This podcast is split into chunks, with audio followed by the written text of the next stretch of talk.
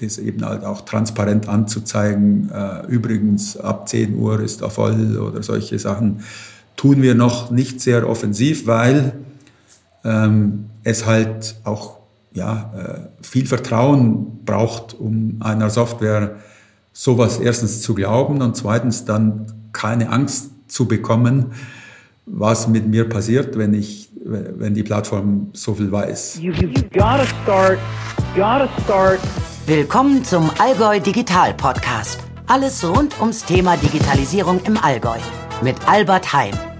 Viel Freude beim Zuhören. Hallo und herzlich willkommen zur 19. Folge im Allgäu Digital Podcast. Heute mit einem, ja, wie ich finde, ganz, ganz spannenden Unternehmen. Ich würde es fast schon ein Unicorn im Allgäu nennen. Vielleicht nicht wegen der Milliardenbewertung, aber doch vom Produkt und dem Geschäftsmodell extrem einzigartig, gerade wenn wir über Digitalisierung sprechen. Und deswegen freue ich mich sehr, dass äh, du heute hier bist, Hartmut, Hartmut Wimmer, CEO und Gründer von Outdoor Active in Immenstadt. Hallo. Hallo, grüß dich. Wir tauchen heute ein in eure Geschichte, die ja, ja, muss man schon ehrlich sagen, sehr analog begonnen hat und mittlerweile aber zu 100% digital ist. Extrem spannend. Ähm, bevor wir da eintauchen, stell du dich doch bitte einmal kurz äh, vor. Wer bist du und was machst du? Ja, ich bin der Hartmut Wimmer, bin Unternehmer im Allgäu und äh, bin ursprünglich äh, Bauingenieur und habe mich äh, im Jahr 1994, also vor 28 Jahren, selbstständig gemacht und habe angefangen, Planung zu machen für touristische Infrastruktur, also Architektur und Ingenieurbüro und Gesamtplanung und äh, so ging das äh, los. Und privat bin ich natürlich Allgäuer und kann man auch an, an der Sprache hören und Outdoor begeistert seit klein auf in allen Disziplinen, sobald es halt einen Berg hat. Hauptsache nach oben, sehr gut. Genau. Ja, ohne, ohne Berg, ohne Berg geht nichts. Geht nichts, okay. Genau, du hast schon angesprochen, wo, wo eure ähm, Geschichte eigentlich beginnt. Ähm, ich versuche mal ganz kurz zusammenzufassen. Die allerersten Jahre, du hast schon angesprochen, ähm, du hast dich selbstständig gemacht als Planer für touristische Infrastruktur. Ähm, du hattest mir auch schon erzählt, dass ihr ab Tag 1 CAD-Anwendungen damals verwendet habt, was, ne, wir sprechen jetzt über 94, 95, nicht State of the Art war, sondern wirklich was Neues aus Forschungsprojekten von der Uni kommend. Und Ihr habt dann aber über die 90er Jahre hinweg euch immer näher an das Thema Tourismus und Outdoor rangerobbt. Und wie du mir erzählt hast, war so die erste Herausforderung Anfang der 2000er, die, die euch klar wurde, die ihr lösen wollt mit eurem Unternehmen, dass es bezüglich der Karten, bezüglich der Kartografie für das, was ihr damals äh, machen wolltet, einfach noch keine guten digitalen Lösungen gab. Vielleicht als Vorschlag steigen wir doch da ein. Anfang der 2000er, wie war da eure, eure Zielrichtung, ne, Stichwort Tourismus, und wie kam es zu dem Thema digitale Kartografie? Ja, es war eigentlich immer schon viel spannender, irgendwas äh, am Berg zu planen oder im Outdoor-Bereich äh, zu planen oder irgendwas mit Abenteuer zu planen. Auch beruflich hat es mich da immer hingezogen. Und äh, das war so die Zeit, wo man auch das Mountainbike äh, erfunden hatte oder ein paar Jahre danach ist man damit über die Alpen geradelt. Und zu der Zeit äh, hat man Papierkarten im Rucksack mitgetragen. Wenn man von hier zum Gardasee radeln möchte, braucht man sieben Kartenblätter und das sind anderthalb Kilo Papier. Und das war auch schon die Zeit, wo es die ersten GPS-Geräte gab, wo man äh, einen Track hochladen konnte und sich navigieren lassen konnte. Und zu der Zeit war klar, ähm, das ist die Zukunft und da braucht es dann halt noch eine vernünftige Karte und eine vernünftige Umgebung. Und äh, das war dann die Zeit, wo man halt experimentiert hat mit allen möglichen äh, Hardware-Devices oder ersten eingescannten Papierkarten. Und das war relativ schnell klar, dass das alles andere ablösen wird. Mhm. Wie, wie war denn so von eurem bisherigen Geschäft? Also ihr habt da damals geplant, ja, ihr habt äh, ähm, äh, in, dem, in dem Fall im Oberallgäu, glaube ich, Wanderwege auch ein Stück weit digitalisiert und kam dann mehr in diesen planerischen Aspekt rein, was ja, glaube ich, äh, auch was heißt, wie, wie ist das Netz aufgebaut und wie, wie kommen diese Gehzeiten zustande, die man dann an den Schildern sieht. Und da hatte ich verstanden, das habt ihr dann gemacht als Dienstleistung, aber musstet auch feststellen, dass es dazu vielleicht weder noch vernünftige digitale Karten noch in irgendeiner Art und Weise eine Software gab, ne? also 2003, 2004. Und dann war ja, ähm, glaube ich, schon noch sehr neu für die damalige Zeit eure Reaktion. Ja gut, dann machen wir es halt selber, diese Software. Genau. Ja, wir, wir haben alle möglichen Sachen geplant. Also erstmal die Bergbahn und dann die Skipiste und die Beschneiungsanlage. Dann haben wir aber irgendwann die Wege geplant und äh, die Übersichtstafel am Parkplatz und Kletterwände und solche Sachen. Und irgendwann als wir dann auch Schilder gemacht haben, um die Wege zu beschildern, gab es dann mal den Landrat Kaiser damals, der gesagt hat, ja, ihr seid doch die mit den Wegen und den Schildern, könnt ihr nicht mal Qualität in das Wanderwegenetz im Oberallgäu reinbringen? Und gesagt, klar, äh, machen wir, aber wir machen es digital. Und äh, dann ging das los. Wir haben erstmal die ganzen Wege vermessen. Wir haben Vermessungsausrüstung gekauft und äh, die ganze Wanderwege digitalisiert, die ganzen Standorte fotografiert und das alles in eine Datenbank gepackt. Und dann ging es darum, was schreibt man auf die Schilder drauf. Da geht es natürlich die Beschriftung zum Ziel und die Schwierigkeit, aber eben halt auch die Gehzeit.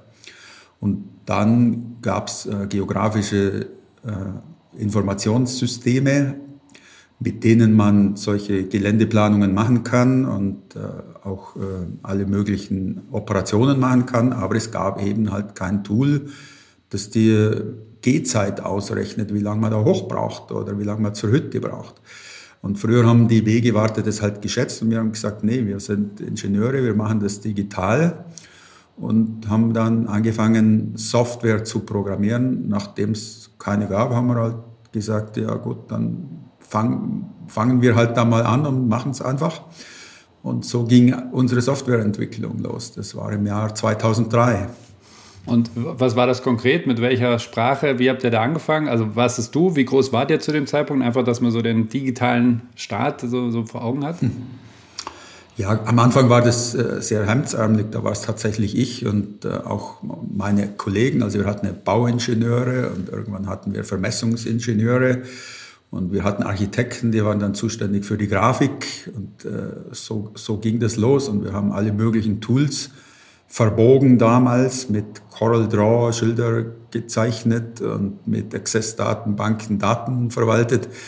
Das ging natürlich nicht lang, weil das hat, war, war keine professionelle Softwareentwicklung. Und dann haben wir den ersten Programmierer beauftragt erst und den haben wir dann ein paar Monate später auch eingestellt und seitdem sind wir äh, in der Softwareentwicklung tätig und dann haben wir angefangen, das Ganze zentral zu verwalten und seitdem äh, ist es eine Plattform geworden. Genau, also den Weg wollen wir gleich weiterverfolgen, wie, wie das zum heutigen, zur heutigen Plattform geworden ist. Aber zu dem Zeitpunkt damals wurde dir eigentlich noch für das Planen von Wanderwegen bezahlt. Trotzdem, hast du mir auch schon verraten, habt ihr damals schon auch erstes, ersten Umsatz mit einem digitalen Service gemacht. Also ihr habt nicht nur in Anführungszeichen die, äh, die, diese Software gebaut, damit ihr eben das, wofür ihr eigentlich beauftragt wurdet, ähm, tun könnt, sondern ihr habt es auch direkt monetarisiert. Da würde mich interessieren, also wie, wie kam es dazu? War das eher ein Kostendruck oder war das schon da der, die Vision, hey, wir können auch mit Software Geld verdienen? Ja, wohlgemerkt 2004. Oder wo, woher kam diese Idee und wofür würdet ihr denn da überhaupt konkret bezahlt am Anfang, digital? Ja, wir wurden, uns wurde relativ schnell klar, dass die Welt digital sein wird. Wir waren da immer schon ein wenig äh, voran und haben gesagt, äh, alles, was man tut, muss auf, auf zentralen Systemen laufen, muss irgendwann übers Internet erreichbar sein. Wir haben gesagt, wir fangen an, eine Plattform zu bauen ohne dass es den Begriff damals überhaupt gab. Und haben gesagt, äh, alle Daten müssen in ein zentrales System und jeder Kunde ist ein Mandant und äh, der macht da mit und tut seine Daten hinein. Und das ist seit dem ersten Tag die Idee der Autoactive Plattform. Und so haben wir angefangen, eine zentrale Datenverwaltung zu bauen, als, äh, als damals Content-Management-Systeme dafür benutzt wurden, Bilder und Texte auf Webseiten zu tun, haben wir eines gebaut, mit dem man eine Datenbank füllt und wo man dann eine Plattform äh, betreiben kann. Und diesen Service haben wir damals auch äh, ganz neu vermietet sozusagen, also eine Lizenz vergeben gegen eine monatliche Gebühr. Heute heißt es Businessmodell Software as a Service. Den Begriff gab es damals auch nicht. Wir haben einfach so angefangen, haben gesagt, wir betreiben die Server und alle anderen zahlen eine Gebühr, die da mitmachen.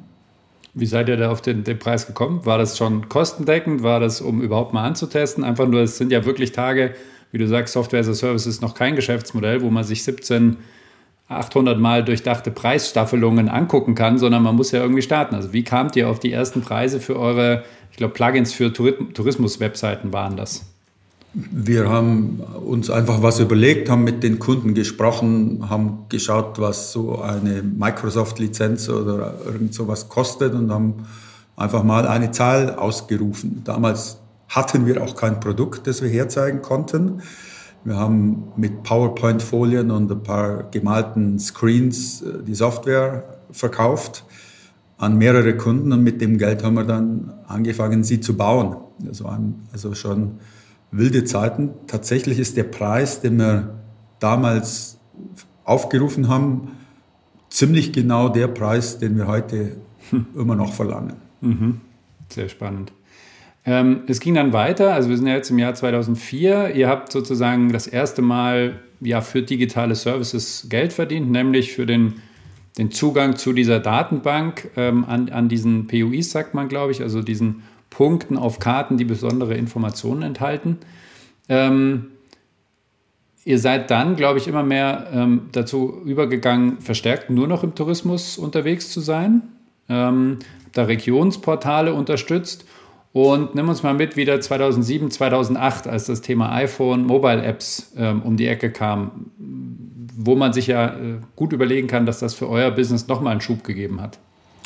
Ja, richtig. Also es ist äh, das Erste, was man tut, wenn man Urlaub macht, man plant etwas. Da, das macht man auch heute noch oft am PC.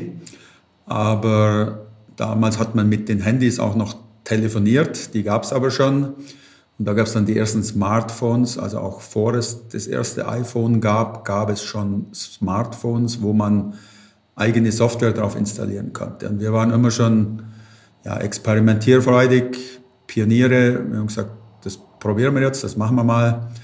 Und so hatten wir erste Smartphone-Apps programmiert, als es noch keinen App Store gab und kein iPhone mit äh, Nokia N96 Handys. Da hat Nokia noch Handys gebaut und Siemens haben wir erste Smartphone-Applikationen gebaut und hat, waren schon in der Lage, Daten von einem Server runterzuladen Track aufzuzeichnen und den wieder hochladen. Man hatte schon ein Profil, ähm, hat sich nicht durchgesetzt. Da kam dann später Apple und wir haben das alles wieder weggeschmissen, was wir hatten. Aber wir hatten das Know-how, wir hatten schon unsere Server, wir hatten unsere APIs und wir waren in der Lage, direkt daran weiterzumachen. Und wir waren dann auch die Ersten, die eine voll funktionsfähige touristische Outdoor-App äh, hatten im, im App Store. Mhm.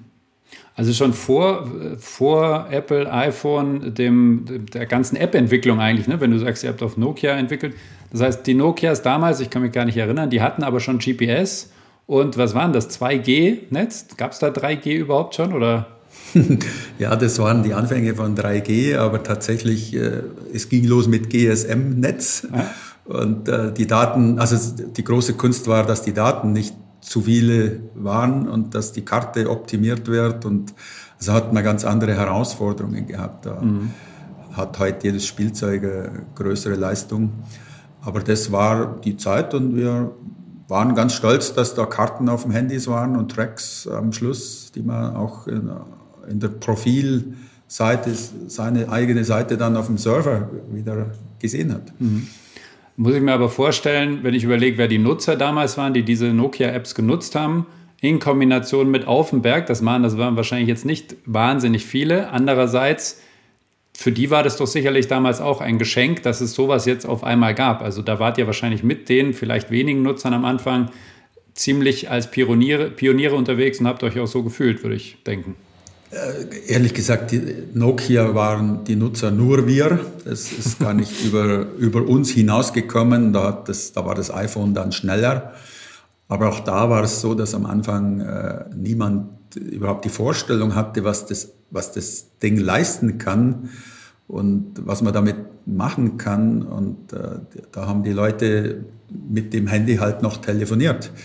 Und das ist jetzt erst über die Jahre gekommen, das Bewusstsein, dass man da Karte hat und sieht, wo man ist und sich navigieren lassen kann.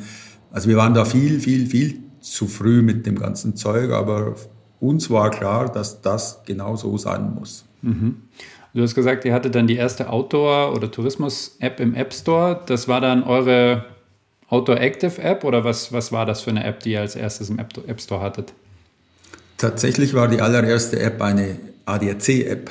Also mhm. wir haben zu der Zeit Wanderführer für den ADAC gemacht. Die gab es dann im ADAC-Verlag an der Tankstelle, so grüne Bücher.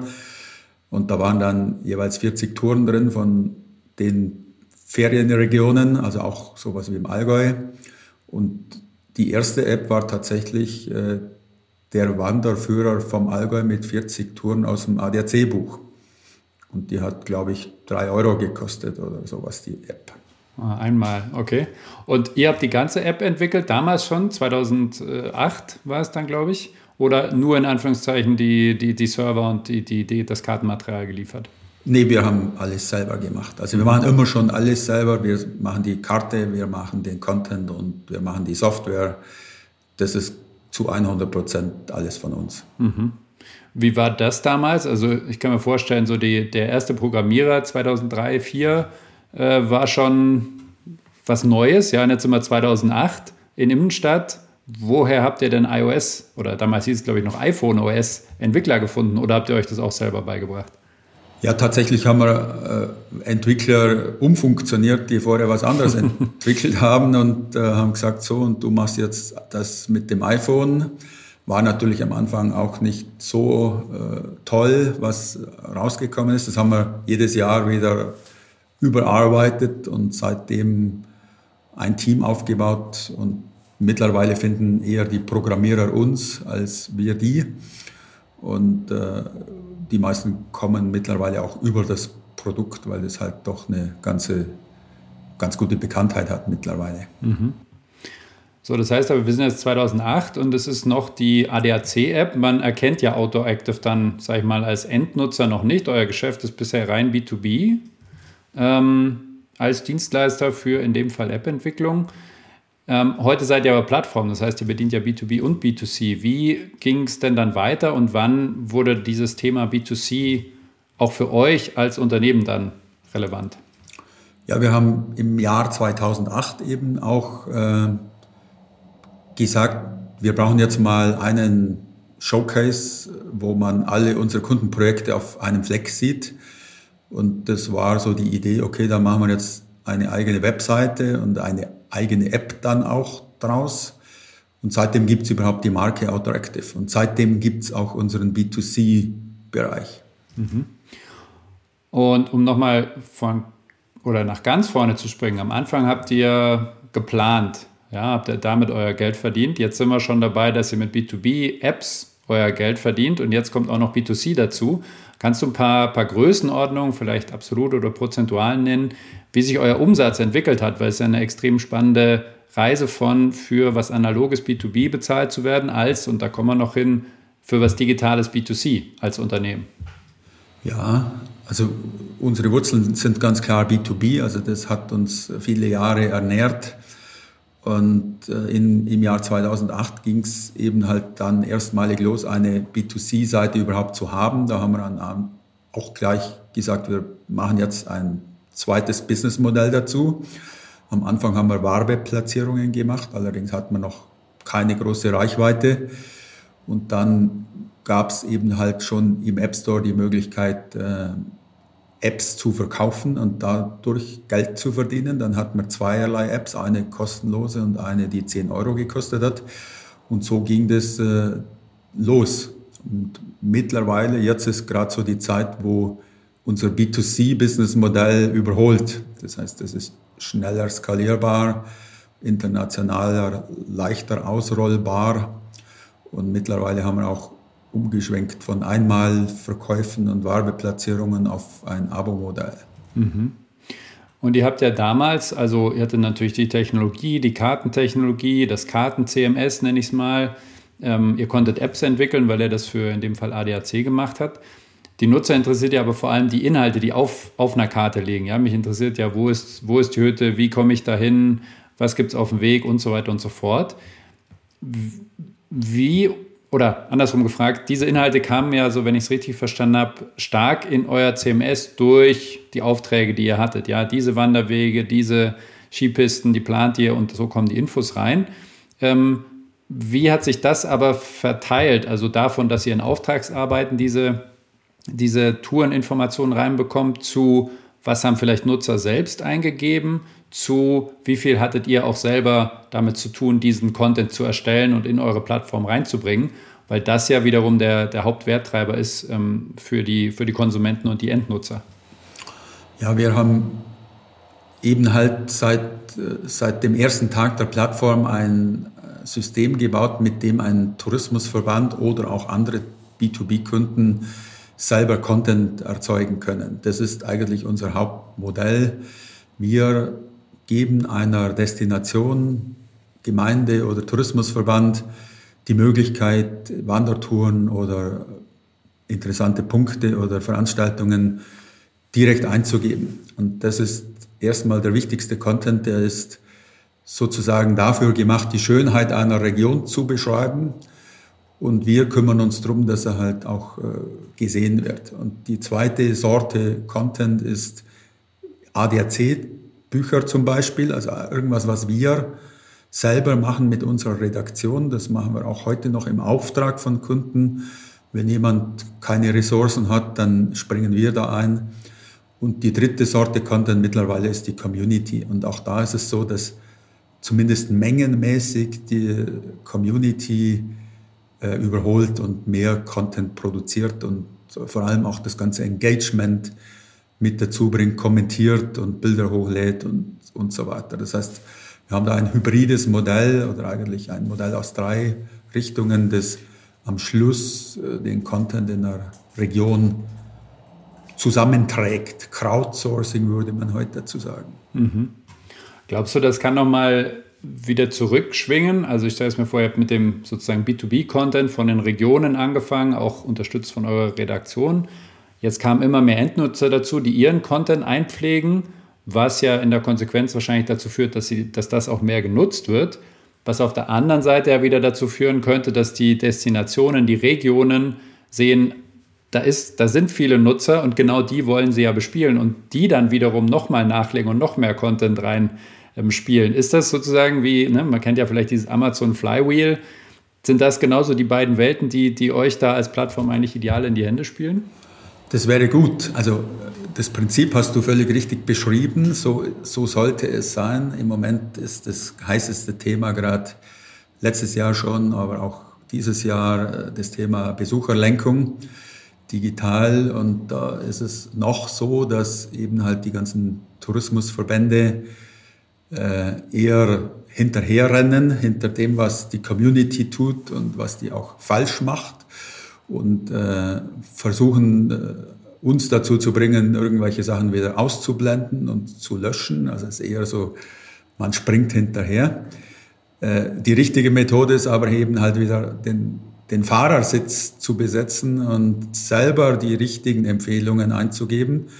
Manche haben das schon angefangen und kapiert und äh, hoffe, ich, andere werden folgen, um eben halt schlechten Content wieder zurückzudrängen und gute äh, Erlebnisse und die richtigen Empfehlungen wieder nach vorne zu bringen. Mhm. Also da würde ich aus zwei Gründen gerne nochmal nachfragen. Das eine ist, ähm, ja, wie, wie erklärungsbedürftig ist genau das, was du jetzt in zwei Sätzen gesagt hast. Aber wenn du den, ne, dieses Hinterherrennen, das sind ja doch eure Kunden auch und denen erklären, ja, können wir machen, aber guck doch mal, da, da, da, also wie lange dauert das? Und die andere Frage, ähm, das ist ja wahrscheinlich dann auch ein Service, wenn du sagst äh, Besucherlenkung, das ist ja wahrscheinlich auch technologiebasiert, den ihr ja auch äh, vielleicht monetarisieren könntet. Also ein Tool nicht nur, wie es irgendwann mal angefangen zur Content-Eingabe, sondern auch solche Funktionen anzubieten.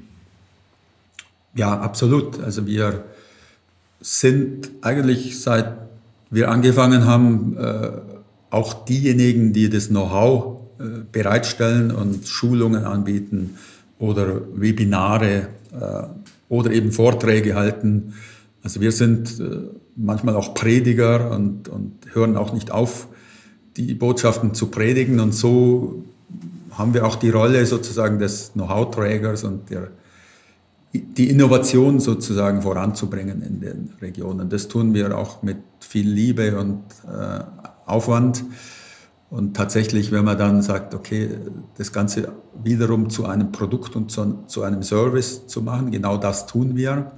Also wir bieten in unserem Backend-System dann eben die Möglichkeit an, dass Tourismusmanager die Community dort sehen und mit ihr reden äh, zu können oder auf Kommentare zu reagieren oder eben auch auf verbotene Dinge zu reagieren oder eben auch die Analysen zu sehen, wo die Leute sind, wo sie klicken, wo sie kommentieren, wo sie Tracks aufzeichnen. Also all dies ist im Prinzip das Produkt der Zukunft. Also unsere Rolle hat sich gewandelt.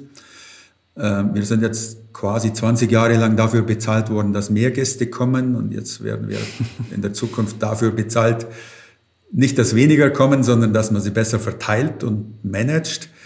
Und äh, das ist so die, die Rolle. Also wir, im Moment sind wir hauptsächlich dafür bezahlt, weil wir viele Menschen erreichen über unsere Reichweite, über ganz viele Kanäle.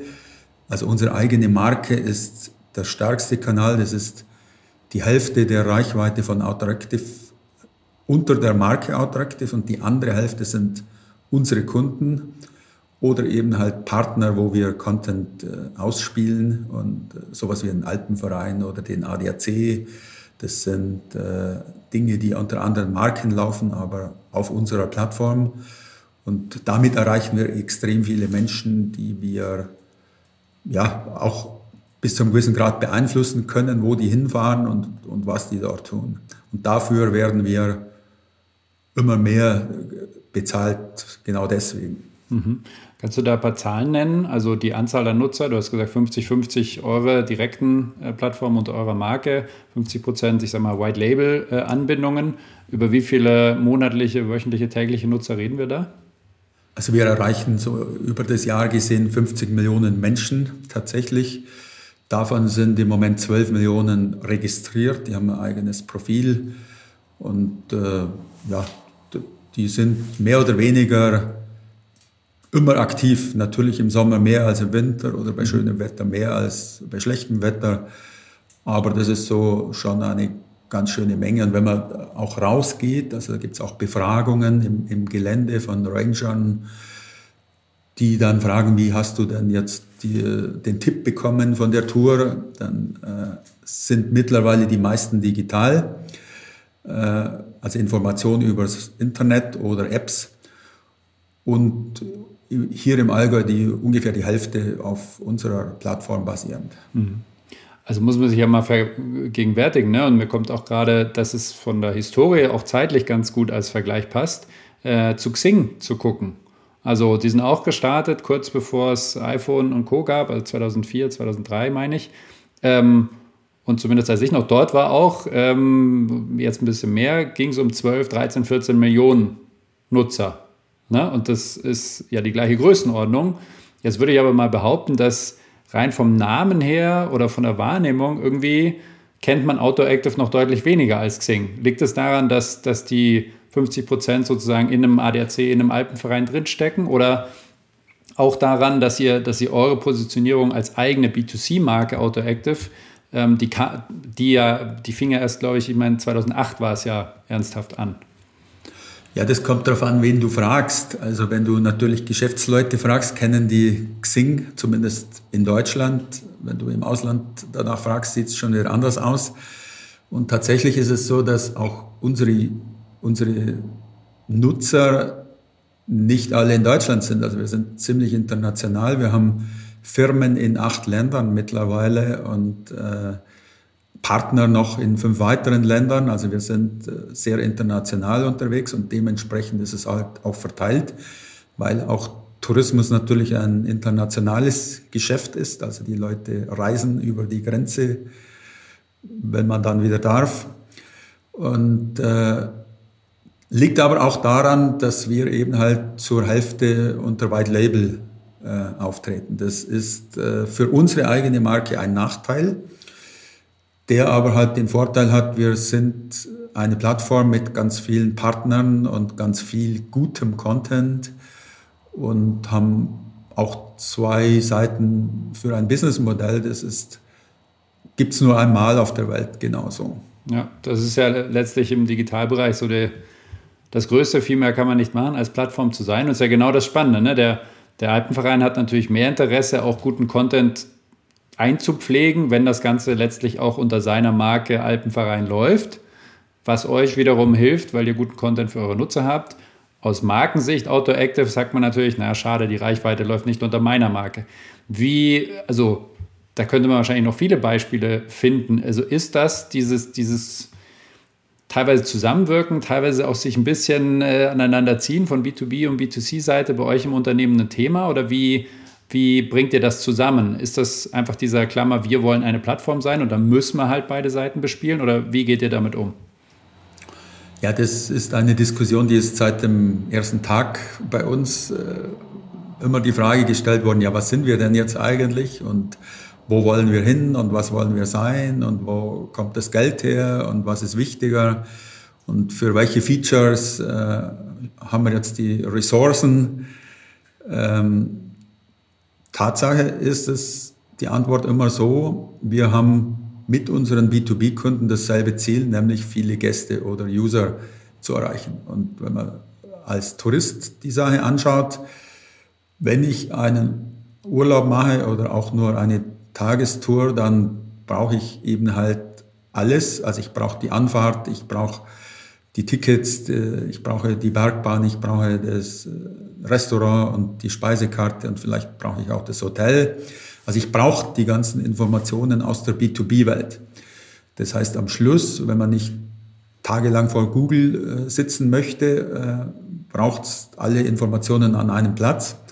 Und das ist die Idee und die Mission von Outractive, das alles einzusammeln und dann zum User zu bringen. Und genau das tun wir. Das ist natürlich viel mühsamer, wie wenn man einerseits nur Webseiten baut für für die B2B-Seite oder andererseits nur eine Community baut. Also wir sind weltweit auch das größte Team in dem Outdoor-Plattformen-Umfeld, weil wir eben halt auch das komplexeste Produkt anbieten. Aber wir sind felsenfest davon überzeugt, dass es am Schluss das erfolgreichste sein wird, weil man als User halt im Prinzip alles damit machen kann.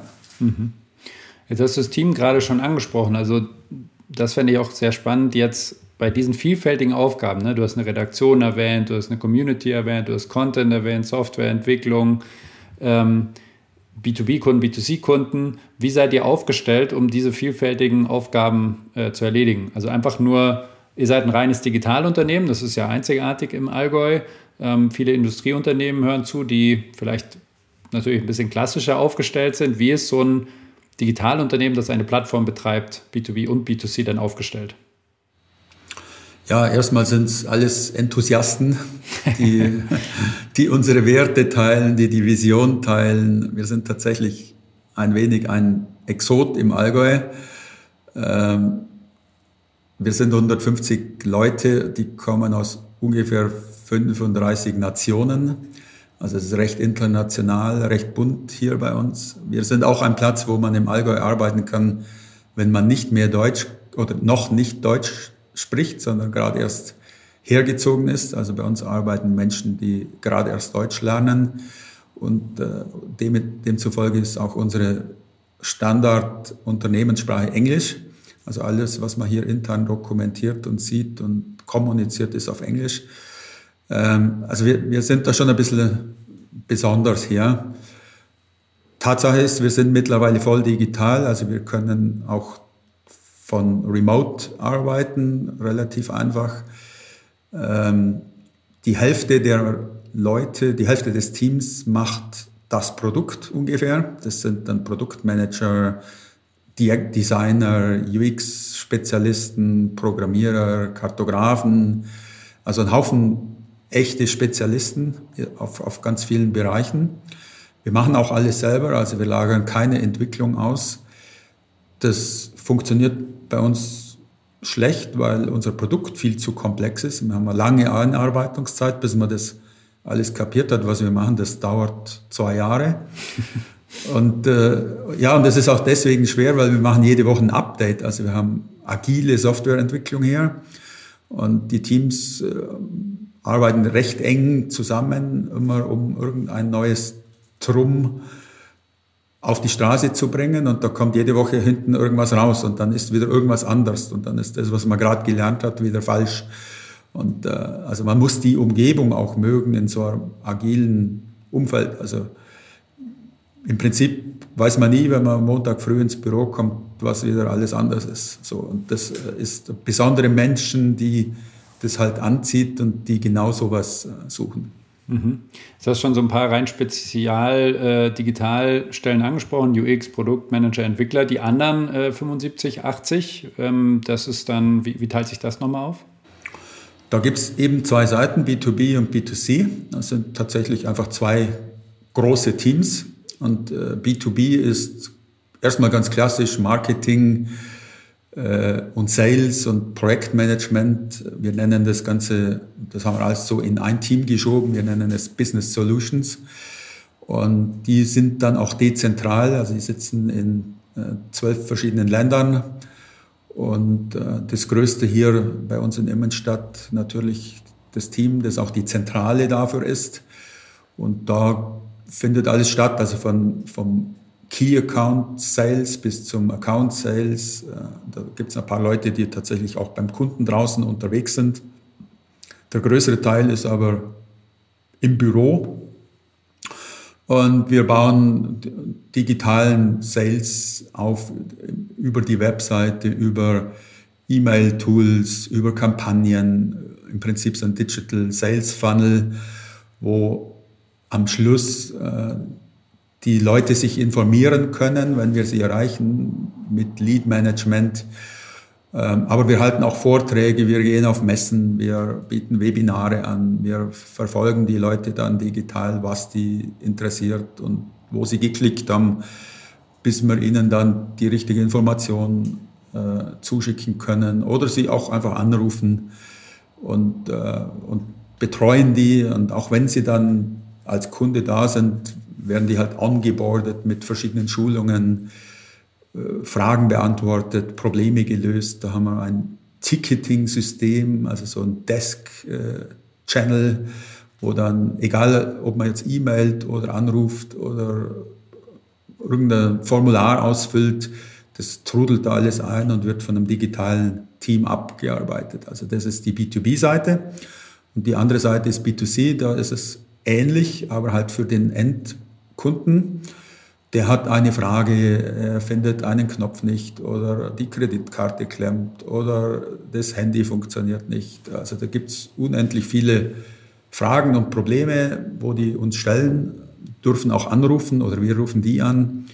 Das meiste passiert per E-Mail oder ja auch Tickets, die irgendwo reintrudeln. Und dann tun wir aber auch proaktiv die Kundenfragen beantworten, indem wir ein Help Center befüllen, also FAQ-Seiten in strukturierter Form, wo man sich selber helfen kann, wenn man irgendwas wissen will, wo wir auch Know-how bereitstellen, also wie GPS-Navigation funktioniert oder wie man eine Karte liest oder was die Schwierigkeiten auf dem Wegenetz sind.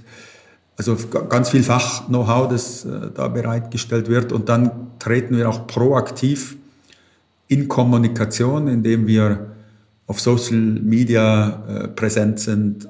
Aber die größte äh, Kundenreichweite haben wir mit unseren Newslettern.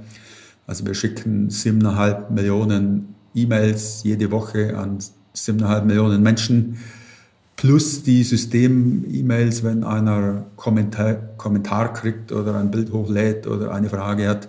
Also es ist extrem viel Kommunikation auf der B2C-Seite und es wird immer größer. Wir versuchen das auch in möglichst vielen Sprachen, deswegen haben wir so viele Nationalitäten. Ähm, also bei uns kann man auch die Frage auf Japanisch äh, stellen und kriegt auf Japanisch eine Antwort äh, und auf Hindi und auf Chinesisch. Also wir versuchen das alles möglichst international und möglichst kundenorientiert anzubieten. So, das sind die zwei Welten und auch die B2C-Welt ist am Schluss dezentral, weil wir die Kultur eines Landes berücksichtigen wollen. Das heißt, ein Community Manager in, in UK äh, redet halt mit seinen Usern anders als der in Italien. Mhm. Ja, sehr spannend. Also, dass das Produkt Digitalexperten sein müssen, ist, glaube ich, klar. Aber letztlich ist es ja auch die andere Hälfte quasi komplett, weil ja auch Sales, Marketing, äh, Kommunikation, Community Management alles über digitale Kanäle machen ja, wollt und müsst wahrscheinlich auch, einfach von der schieren Menge her. Trotzdem spannend, diese Dezentralität, um eben die Länderspezifika mit drin zu haben. Ähm, jetzt habt ihr ja extrem viele Daten generell, das ist ja euer Kernprodukt, aber ihr habt natürlich auch immer mehr Daten, ähm, welche Touren wo, wie geplant, angeschaut, bewertet etc. werden. Ähm, kannst du kurz was dazu sagen, ob und wie ihr wirklich in diese Data Science Richtung arbeitet? Also wo und wie guckt ihr euch an, ob in den Daten sozusagen Themen schlummern, die ihr bisher noch nicht gehoben habt, weil ihr sie bisher noch gar nicht gesehen habt in diesem riesen, riesen Daten, äh, Datensee? Ja, tatsächlich haben wir da ein eigenes Team dafür schon seit ein paar Jahren, die genau das tun. Also im Prinzip den Datensee überhaupt mal bilden. Das heißt, wir, wir haben, wenn man den Content anschaut, reden wir über Datenvolumina in Terabyte-Dimensionen, die wir verwalten. Und wenn wir das Ganze, die Interaktion des Users mit, mit unserem Content und mit der Software auch noch alles abspeichern, dann ist das Datenvolumen der Benutzung der Daten heute schon größer als die Daten selber. Das heißt, wir haben alles abgespeichert, wo jemand eine Karte anschaut, wo jemand klickt, wo jemand etwas aufzeichnet oder kommentiert oder einfach auch nur anonymisiert die GPS-Positionen von Leuten, die die Position teilen und auch freigeben, dass wir sie sehen. Ähm, das ist irrsinnig, was man da alles am Schluss machen kann oder könnte. Wir tun da schon etwas, aber noch, ja, wir sind erst am Anfang eigentlich. Wir können heute schon Karten, Heatmaps äh, malen, wo die Leute jetzt gerade im Moment live unterwegs sind, weil wir die Position kennen. Wir können dasselbe natürlich auch historisch auswerten, wo die Leute waren gestern und letzte Woche. Wir können das dann auch vergleichen mit den Vorjahren, mit den Schulferien, mit dem Wetter. Wir haben dann unterschiedliche Dinge, die man tun kann. Man kann etwas anschauen, also Inspiration, einfach nur, wenn man irgendwo draufklickt, dann wissen wir, dass du ein Mountainbiker bist oder ein Skifahrer, weil du klickst ständig auf Mountainbike oder Skizeug rum. Das musst du uns nicht extra sagen. Man weiß am Schluss auch ungefähr, wo die Leute wohnen. Man weiß irgendwann, wo die in Urlaub hinfahren. Man weiß, was die für Interesse haben und so weiter. Also es ist natürlich alles hochbrisantes Datenschutzthema. Also werden immer mehr, wird immer mehr Aufwand hineingesteckt, dass das nicht äh, transparent wird und nicht zurückverfolgt werden kann. Auch das ist ein Riesenthema, wenn man viele solche personalisierte Daten dann sammelt. Und wir wollen sie natürlich auch wieder in unserem Produkt nutzen und zugänglich machen. Und äh, im Moment nutzen wir sie hauptsächlich in, im Backend eben halt für das Thema Besuchermanagement. Ähm, aber das hat auch Einfluss natürlich auf das, was du als User siehst. Also wenn wir äh, etwas anzeigen, wissen wir heute schon, ähm, normal steht das gute Zeug oben, also so wie das bei Google oder jeder anderen Plattform ist, äh, das, was dir am meisten gefallen müsste, müsste oben stehen. So, und äh, wenn aber da gerade am nächsten Sonntag halt äh, alle hinfahren, dann drehen wir die Reihenfolge halt um. Dann steht nicht mehr das oben, wo alle hinfahren, sondern dann steht was anderes oben. Und Und äh, das ist im Moment recht subtil und äh, da muss man recht vorsichtig sein damit. Aber das wird so die Zukunft sein oder das eben halt auch transparent anzuzeigen. Äh, übrigens, ab 10 Uhr ist er voll oder solche Sachen tun wir noch nicht sehr offensiv, weil ähm, es halt auch ja, viel Vertrauen braucht, um einer Software sowas erstens zu glauben und zweitens dann keine Angst zu bekommen, was mit mir passiert, wenn ich, wenn die Plattform so viel weiß. So, und das ist äh, da, wo wir gerade drinstecken. Aber wir sehen tatsächlich da mit den größten Schatz und, und mit das, wo wir den größten Nutzen äh, bieten können. Mhm. Ja, extrem spannend, weil du ja auch das Wort Vertrauen wirklich sagst. Genau das muss man ja, glaube ich, als, als Plattform sich hart erarbeiten und dann auch hochhalten, dass man es eben genau schafft, so relevant zu sein, sowohl in dem Fall für die Konsumenten, aber auch für eure B2B-Kunden, dass man einfach, dass beide Seiten einem vertrauen, dass man diese Balance gut hinbekommt im Sinne aller. Das ist ja das Wertversprechen, aber ja, das klingt erstmal gut, aber wahrscheinlich hat doch jeder noch so Zweifel. Naja, aber vielleicht. Äh, genau. Ähm, ich würde nochmal interessieren, du als, als, Gründer und vor allem auch als, als, Geschäftsführer, was sind denn so die Top 3, 5 äh, Kennzahlen, auf die du für eure Plattform guckst? Also, wo du vielleicht jeden Tag drauf guckst, ähm, die dich am meisten interessieren. Was sind so die Top KPIs, wie du, wie du euer, euer Plattformgeschäft beurteilst? Als Unternehmer ist es erstmal Geld.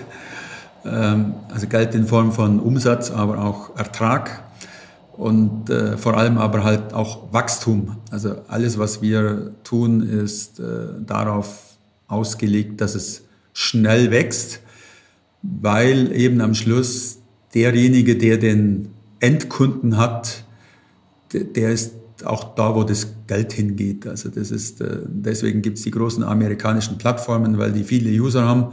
Deswegen kaufen sich da am Schluss auch alle ein. Das ist die eine Betrachtungsweise und die andere ist einfach, für die User ist es natürlich ebenso wichtig, dass es groß ist, dass da viel Content drin ist, dass der Content gut ist. Also insofern ähm, Wachstum, also Wachstum auch in Form von Content und vor allem hochqualitativer Content, aber auch natürlich äh, unsere Pro-Mitgliedschaften, äh, auch die Internationalität. So, das sind die Dinge, die ich jeden Tag anschaue. Mhm. Nochmal eine Detailfrage zu den, äh, du hast gesagt, Nutzer und Nutzerwachstum. Wie definierst du oder auf welche Nutzerkennzahl guckst du da? Auf die, die Registrierungen, auf die Besucher, auf die täglich Aktiven? Was ist so die wichtigste Nutzerkennzahl? Ja, erstmal tatsächlich Klicks, also wie viele Menschen kommen und schauen Content an. Und da ist äh, am Schluss der Klick die durchgängigste Messgröße, weil es ist ja völlig anders, ob du das mit einer App machst oder mit einer Garmin-Uhr äh, trackst oder ob du das mit äh, einer Webseite machst. Also da die, die, der gemeinsame Nenner ist einfach ein Seitenaufruf. Und dann sind es Registrierungen. Und aus den Registrierungen äh, entstehen dann äh, Pro-Mitgliedschaften. So, und das sind die, ich sage mal, in der Reihenfolge die, die drei KPIs, das sind die, die wir jeden Tag monitoren und optimieren. Mhm. Jetzt gibt es ja, glaube ich, auch generell äh, dann die, die, die KPI, ähm, die man, also was man bezahlt, um Nutzer zu akquirieren. Ähm, Marketingausgaben, die dann zu Nutzern führen, die könntet ihr jetzt entweder auf, ich sag mal, 6 Millionen Nutzer runterbrechen, weil die ihr akquiriert, ihr holt die zu AutoActive, weil für die anderen 6 Millionen, die jetzt in der Alpenvereins-App sind, macht ihr ja wahrscheinlich keine, kein direktes Marketing, um die Nutzer dahin zu schicken. Gleichzeitig sind sie aber trotzdem eure Nutzer. Also ähm, bewertet ihr eure Marketingaktivitäten nur in Anführungszeichen auf die direkten Outdoor-Active-Nutzer oder auf alle Nutzer, die auch nicht unter der Outdoor-Active-Plattform aktiv sind? Also wenn wir tatsächlich Marketing machen, machen wir es für unsere Marke. Aber wir sind natürlich auch Marketingpartner für alle unsere Kunden. Also es ist auch wieder eine komplexere Welt, eben halt eine Plattformwelt, die auch eine White-Label-Seite hat. Und äh, da sind wir manchmal auch gemeinsam unterwegs. Also okay. wenn wir äh, eine Region in Norditalien vermarkten, dann tun wir das auch äh, im Sinne unserer Kunden. Okay, also seid ihr nicht nur ähm, sozusagen Produktlieferant, sondern auch Vermarktungspartner. Okay, genau. Gut, wir sind leider schon zeitlich, kommen wir in Richtung Ende. Ähm, mich würde jetzt nochmal von dir persönlich äh, interessieren, ja, rückblickend mit dieser Radtour, glaube ich, oder dieser Transalp gestartet. Hey, man müsste doch alles digitalisieren, man müsste eine Plattform werden. Ihr seid jetzt schon eine Plattform ähm, über die letzten äh, 15, 18 Jahre. Wenn du jetzt nach vorne guckst, so sagen wir mal 10 Jahre, 15 Jahre, was ist deine, deine Sicht, deine Vision für AutoActive, äh, für die Plattform, wie sie heute ist oder wie sie dann aussehen könnte? Ja, einfach dasselbe in groß und äh, weltweit. Und äh, ich brauche, wenn ich in Urlaub fahre, nichts anderes mehr. Sehr gut, klingt gut. Dann äh, letzte Frage nochmal. Jetzt sind wir im Allgäu Digital Podcast. Ihr seid das Digitalunternehmen, ihr seid eine Plattform, du hast äh, 20 Jahre Erfahrung, wie man eine Plattform aufbaut. Ähm, kannst du irgendwelche äh, Tipps geben, wie vielleicht gerade die Industrieunternehmen, die Mittelständler im Allgäu, die sich mit Digitalisierung beschäftigen ähm, und vielleicht gerade noch am Anfang stehen, was so ein paar, paar Erfahrungen, Learnings oder Tipps von dir sind, wenn äh, man sich dem Thema nähern will, wie ihr es ja auch irgendwann mal gemacht habt. Ja? Ihr wart ja auch nicht von Anfang an, von Tag 1 eine digitale Plattform. Ja, ich glaube, das, das Wichtigste ist, dass man es machen möchte. So, also wenn man das nur macht, weil das irgendjemand sagt oder weil ein Berater meint, dass es das braucht, dann äh, ist es halbherzig und nicht mit voller Überzeugung. Also es muss der Chef, der Entscheider, der muss das als äh, seine Zukunft sehen, so wie das bei uns auch war. Sagen, das ist es und genau das tun wir jetzt. Also die Welt wird digital sein ähm, und dann einfach machen. So, also, und auch Fehler machen, also auch Fehler zulassen, also einfach Dinge ausprobieren. Wir haben so viele Fehler gemacht, wir haben so viel Zeug weggeschmissen im Laufe der Zeit. Ähm, wenn man ganz ehrlich ist, war das immer gut. Also wir haben es ausprobiert, wir haben festgestellt, so nicht. Wenn man denselben Fehler zweimal macht, ist es dämlich, aber einen Fehler zu machen, dann hat man einfach, dann weiß man schon mal, was nicht geht und äh, das auch zuzulassen und äh, sich eigentlich darüber zu freuen, dass man da Schritte macht und auch vor nichts Angst haben. Also einfach Vollgas geben. Hervorragend. Besser können wir, glaube ich, das, äh, die Empfehlung nicht aussprechen. Insofern vielen, vielen Dank für deine Zeit. Ähm, klare Empfehlung an alle, die sich für Digitalisierung interessieren, sich euer Geschäftsmodell mal zu versuchen, ein Stück weit von außen anzugucken und zu durchdenken, was das alles heißt, eine Plattform zu sein. Ähm, ich hoffe, wir haben einen guten Einblick gegeben. Äh, nochmal danke für deine Zeit und alles Gute für die nächsten 20 Plattformjahre. Ich danke euch und danke für die Einladung. Der Allgäu Digital Podcast. Danke fürs Zuhören. Bis zum nächsten Mal. You gotta start with the customer experience and work backwards with technology.